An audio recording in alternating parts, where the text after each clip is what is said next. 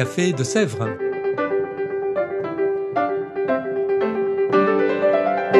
Au Café de Sèvres, on discute philosophie et théologie.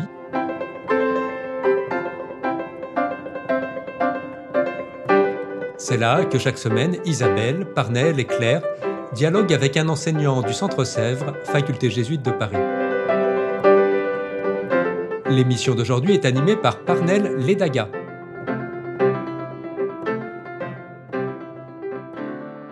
Bonjour à tous, chers auditeurs et auditrices du Café de Sèvres. Je suis heureux d'être avec vous pour un nouveau podcast.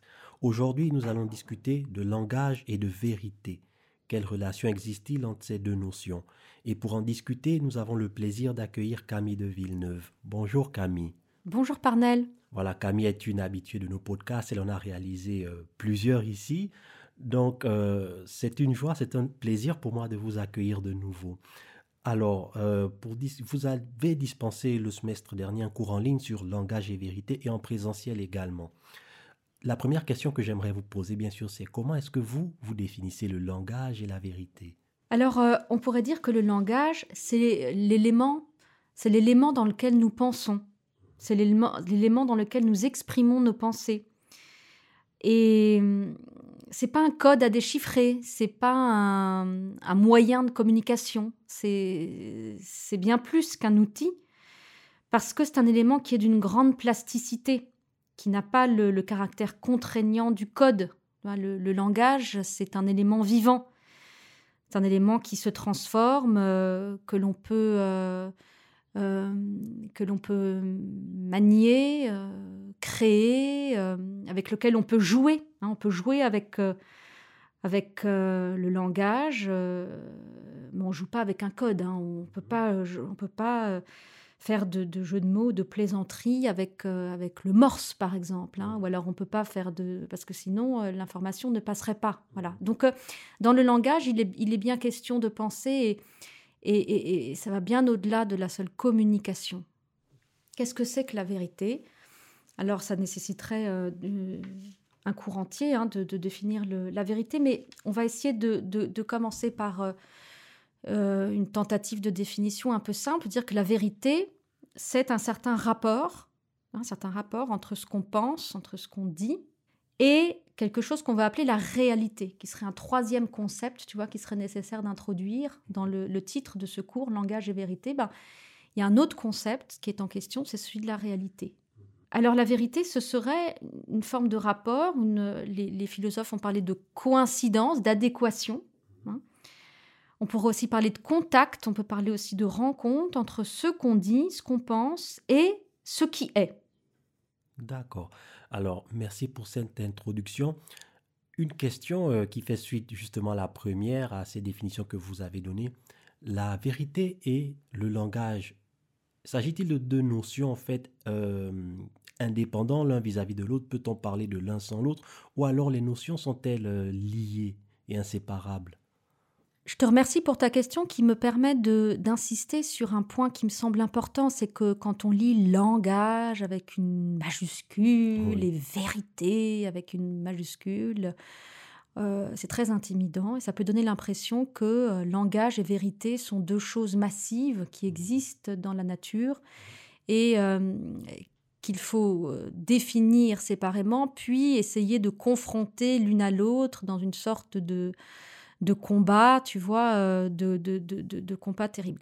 Or, euh, il ne s'agit pas de cela. Il faut essayer de, de se désintimider devant ces notions et euh, tout simplement de se dire que ce, ce, titre, Langage et vérité, nous invite à penser la vérité en ce qu'elle s'énonce, tout simplement. Hein. Qu'est-ce que c'est dire la vérité? Qu'est-ce que c'est dire quelque chose qui pourra être qualifié de vrai?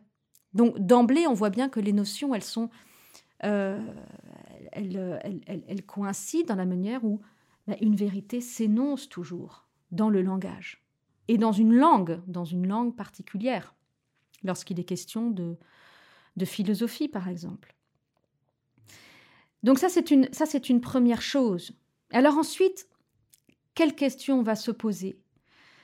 Langage et vérité. Qu'est-ce qui, qui va, euh, euh, qu'est-ce que nous allons nous demander? Mais nous allons nous demander si le langage nous permet d'énoncer quelque chose de vrai. On va se demander quelles sont les, possibilités du langage. Hein. Et puis, euh, on va se demander si euh, la vérité est accessible, si elle ne déborde pas toujours ce que nous sommes capables de dire ou de penser. Donc on va se demander quelles sont les ressources du langage. Et puis on va aussi se demander si euh, la vérité, elle est euh, réellement accessible ou pas. Alors c'est un certain nombre de points très importants. Je me rends compte à titre personnel euh, qu'il y a là pas mal de choses assez, assez intéressantes et justement peut-être très philosophiques. En parlant de philosophie, quels sont, si vous voulez, les bon, pas tous, hein, on peut pas tout dire euh, en quelques minutes, mais quelques-uns des problèmes que les philosophes ont pu identifier vis-à-vis de la question du langage et de la vérité à travers l'histoire de la philosophie. Mais c'est une, euh, une excellente question. En fait, le, premier grand problème qui va se poser, c'est de savoir si une vérité peut être énoncée. Et en fait, qu'est-ce, que, qu'est-ce qu'il y a derrière cette, euh, cette question? C'est la question de savoir si nous pouvons avoir un certain contact avec la réalité. C'est-à-dire, est-ce que nous pouvons dire quelque chose de la réalité?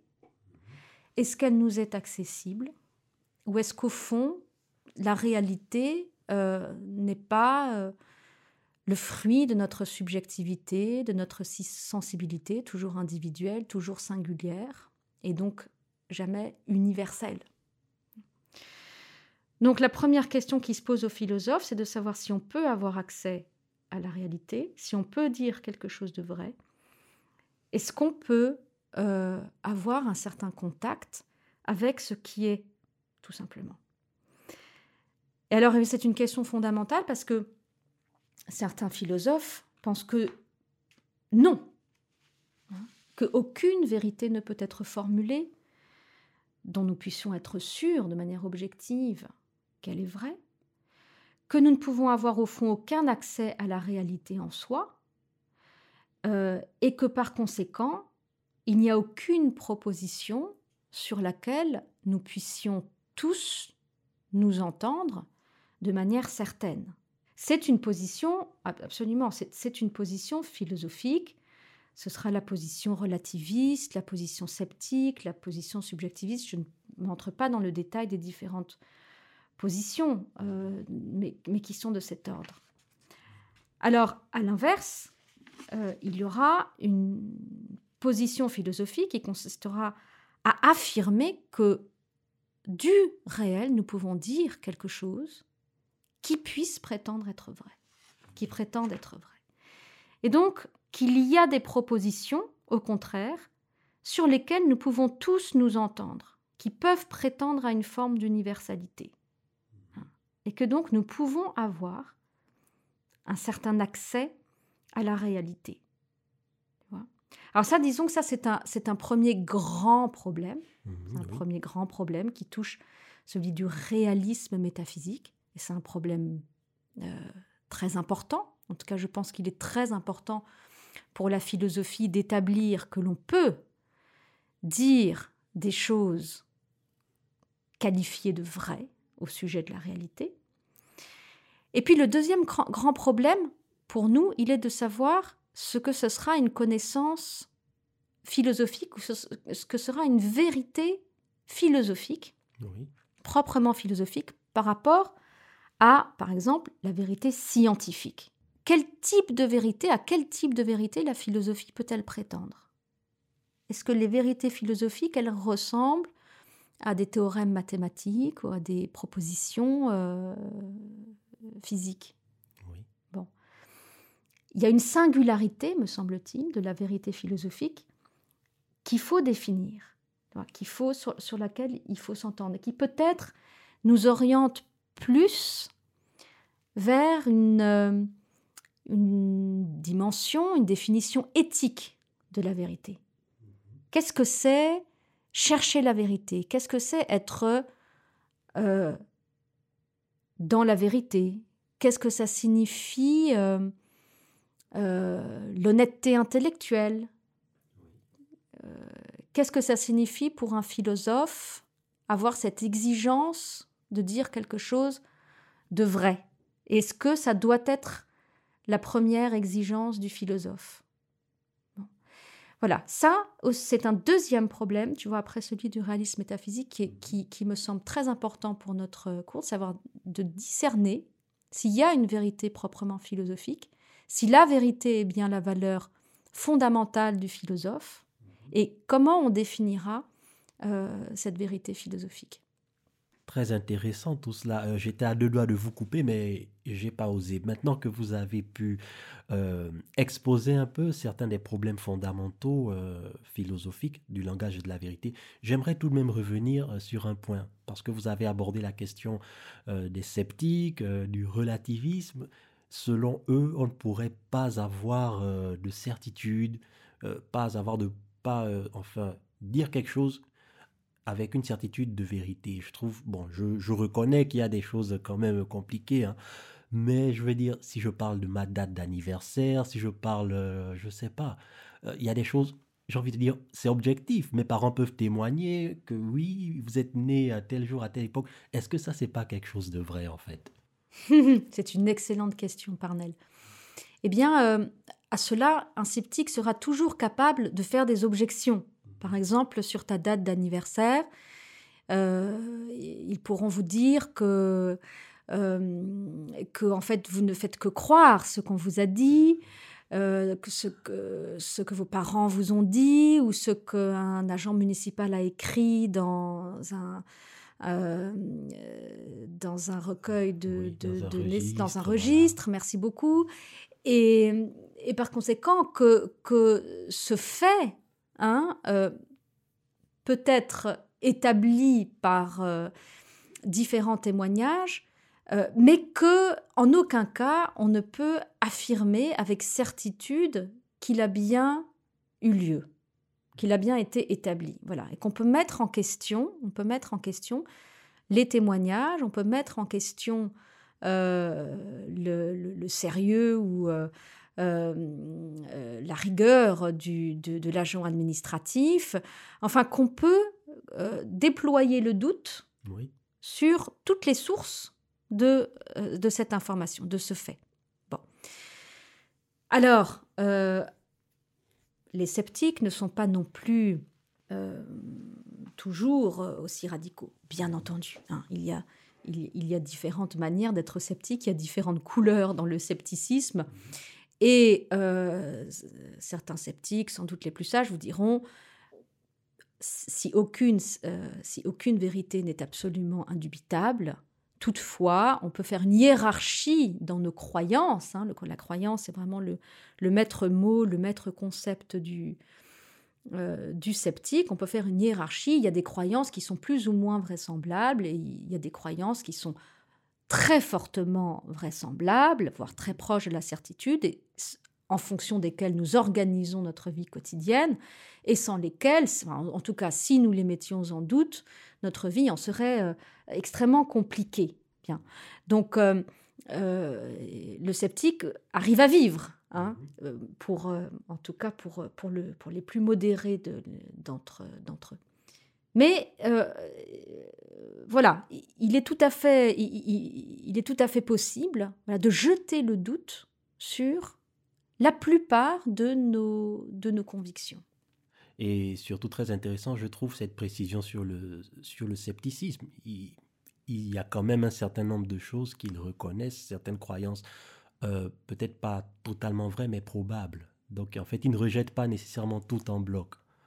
Absolument, absolument. Camille de Villeneuve, enseignante au Centre Sèvres, je vous remercie infiniment d'avoir accepté notre invitation et de nous avoir parlé de ce thème passionnant. Quant à vous tous, chers auditeurs et auditrices du Café de Sèvres, je vous dis merci encore une fois pour votre écoute, pour votre fidélité, et nous nous donnons rendez-vous dans deux semaines. D'ici là, portez-vous bien. À très bientôt. Au revoir.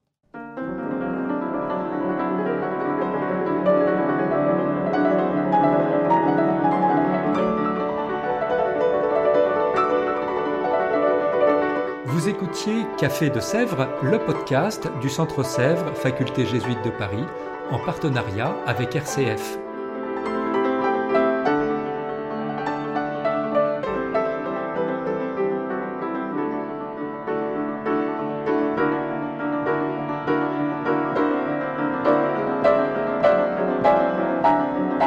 Pour ne rater aucun épisode, abonnez-vous sur votre application préférée. Spotify, Deezer, Apple Podcast ou Google Podcast.